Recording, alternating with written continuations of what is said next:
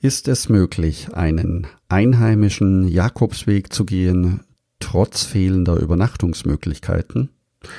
Und was Schafe mit dem Jakobsweg zu tun haben, das erfährst du in dieser Folge. Herzlich willkommen zum Jakobsweg. Schritt für Schritt zu mehr Gelassenheit. Mein Name ist Peter Kirchmann und ich helfe Pilgern und denen, die es werden wollen, dabei, ihren Jakobsweg vorzubereiten und ihren eigenen Lebensweg zu gehen. Und jetzt viel Spaß bei dieser Folge.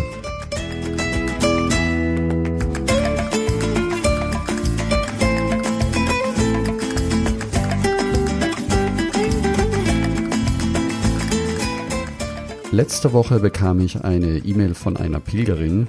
Es ist schön, wenn ich über einheimische Jakobswege berichte, aber jetzt zu Zeiten von Corona ist ja gar nichts mehr möglich.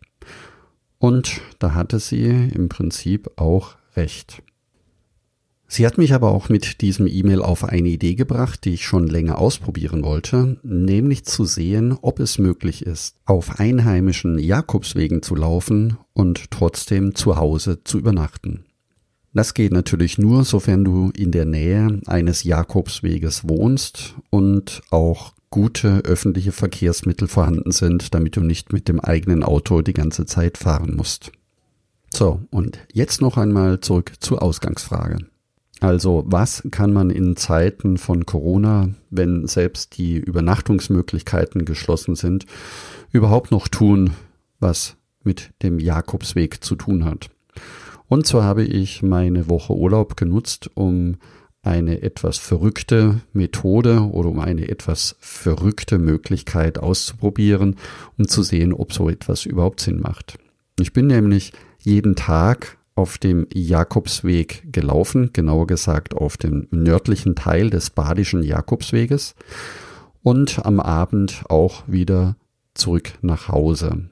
Jetzt habe ich das Glück, dass ich in Waldorf wohne, das liegt im Süden von Heidelberg, es hier in der Rheinebene gute öffentliche Verkehrsmittel gibt. Das heißt, ich kann sowohl Zug, Bus, Straßenbahn nutzen, um an den Ausgangsort meines Weges oder meiner Tagesetappe zu kommen. Meine Idee war also, in dieser Woche jeden Tag eine Teiletappe des Jakobsweges zu laufen. Mit dem Auto am ersten Tag an den Endpunkt dieses Tages und von dort mit dem Bus an den Startort des Jakobsweges. Vom Startort dieses Jakobsweges dann sind wir zurückgelaufen zum Auto und dann wieder nach Hause gefahren und haben auch zu Hause übernachtet.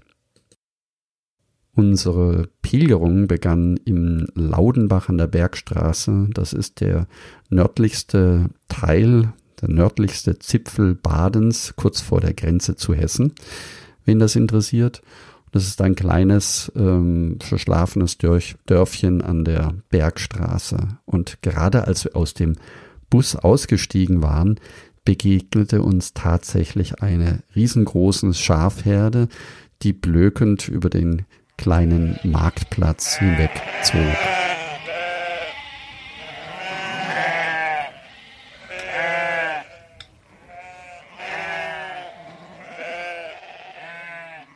Das erinnerte mich sofort an die vielen Begegnungen in Spanien auf meinen Jakobswegen, wenn die Schafherden über den Camino hinwegzogen.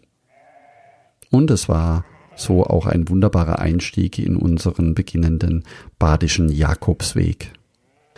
Es war ein wunderschöner Spätherbsttag, der uns zunächst auf eine Anhöhe oberhalb von Laudenbach führte und dort dann führt der Weg durch die Weinberge, traumhafte Farben, die Blätter in Gelb bis Rot in allen Schattierungen.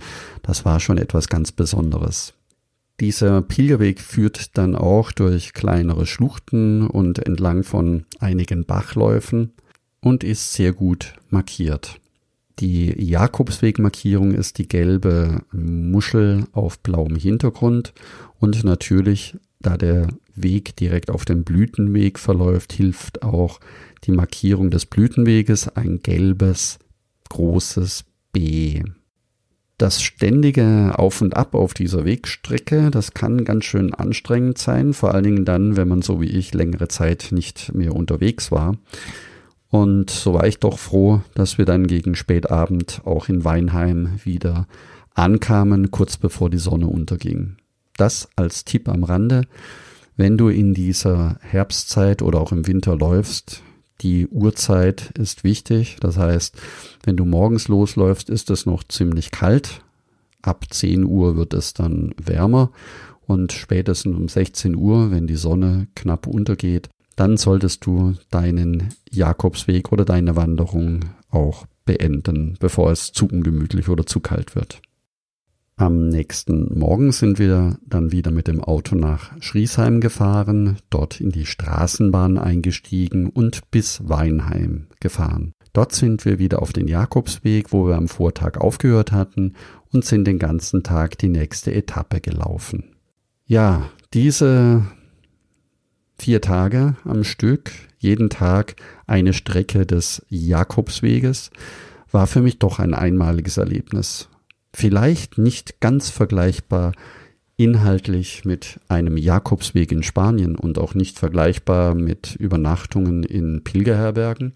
Dennoch ist es ein sehr schönes Erlebnis, in der freien Natur sich zu bewegen und vor allen Dingen die herbstliche Färbung der Landschaft auch mitzubekommen. Abschließend kann ich für mich selbst sagen, dass diese Tage auf dem Jakobsweg in dieser besonderen Form sehr schön waren. Ich habe mich zu Hause auf dem Camino gefühlt, auch wenn An- und Abfahrt etwas umständlich ist.